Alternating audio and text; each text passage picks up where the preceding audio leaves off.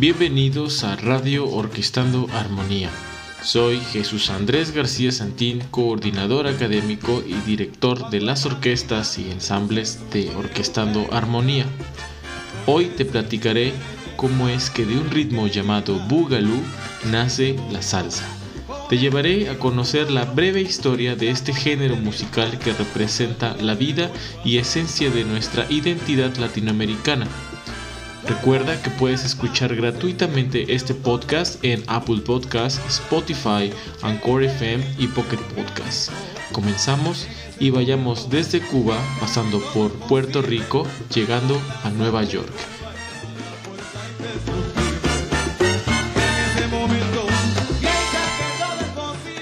...1960... Fidel Castro toma el poder en La Habana... ...y Estados Unidos rompe sus relaciones diplomáticas con Cuba cuando Fidel Castro anuncia abiertamente que simpatiza con el pensamiento filosófico del teórico alemán Karl Marx, Estados Unidos decide romper esta relación. El pensamiento de Karl Marx es principalmente la abolición de las clases sociales, resultado de las condiciones de vida de las personas pertenecientes a la burguesía. Esto provoca que muchos músicos comiencen a emigrar, el rompimiento de esta relación diplomática hizo que el movimiento turístico que había en Cuba comenzara a ser mucho menos, afectando económicamente al rubro musical. Los músicos latinos de Nueva York, a partir de ahora, privados de sus contactos cubanos, voltean la mirada hacia los ritmos puertorriqueños y afroamericanos en busca de inspiración. En la euforia de los años 70, los creadores del Boogaloo y el Shin Alin acuden a Nueva York como abejas a la miel de las flores. Gracias a esta combinación de son cubano y blues, esta euforia va en ascenso, entusiasmando a los jóvenes puertorriqueños que emigran a la Gran Manzana y comienzan a producir canciones en spanglish.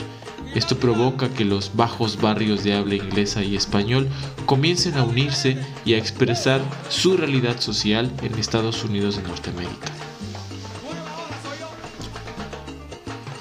Ya a finales de la década de los 70, las minorías étnicas estadounidenses comienzan a cuestionar el por qué la actitud racial y marginalidad van hacia su comunidad y quieren reivindicar sus derechos en una ciudadanía plena. Esta toma de conciencia lleva a los latinos neoyorquinos a volverse hacia un estilo de vida más auténtico y más próximo a sus raíces, Conocida al poco tiempo como el nombre de salsa, esta nueva música exalta los temas sociales del día a día, el amor, la musicalidad de la raza negra, la belleza de la patria, la dureza de la calle, infestada de droga y de gangsters por supuesto.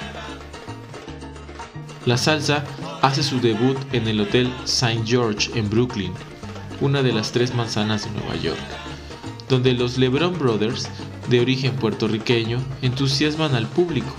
Tiempo después, el Chita, ubicado en Manhattan, sustituyó al St. George como punto de encuentro para los salseros de aquel momento. Tanto músicos como bailarines, con el éxito de esta música, los latinos de Nueva York recobran los valores de identidad y su orgullo.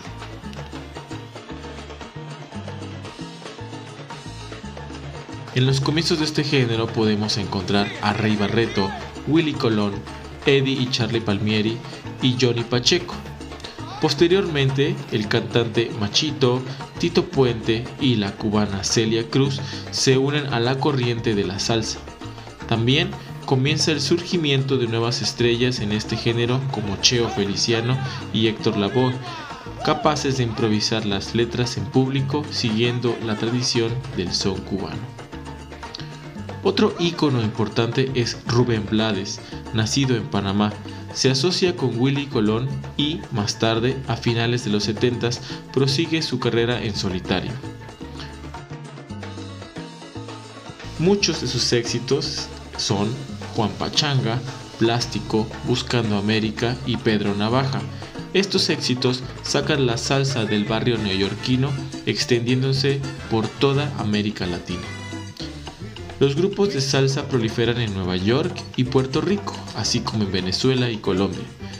Esta proliferación en toda América Latina pone de relieve que la salsa no es únicamente una música de barrio, sino una forma de expresión reconocida que une a todo el universo latino en uno solo. Es así como termina esta serie de capítulos dedicados a la música latinoamericana, esta música que nos representa y representa una identidad, una historia y un grito de protesta hacia la igualdad que va lleno de vida, de alegría y de esperanza. Esto fue Radio Orquestando Armonía. Soy Andrés Santín, director de las orquestas y ensambles de Orquestando Armonía. Nos escuchamos la próxima semana. ¡Viva Latinoamérica!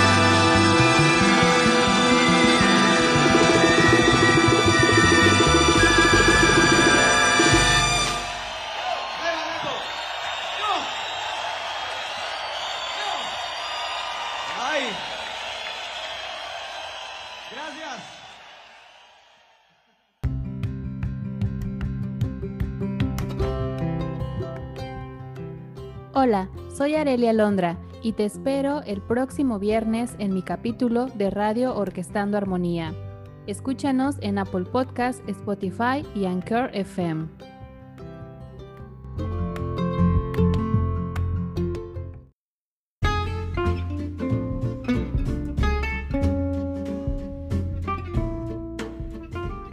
Radio Orquestando Armonía. Haciendo comunidad en Boca del Río.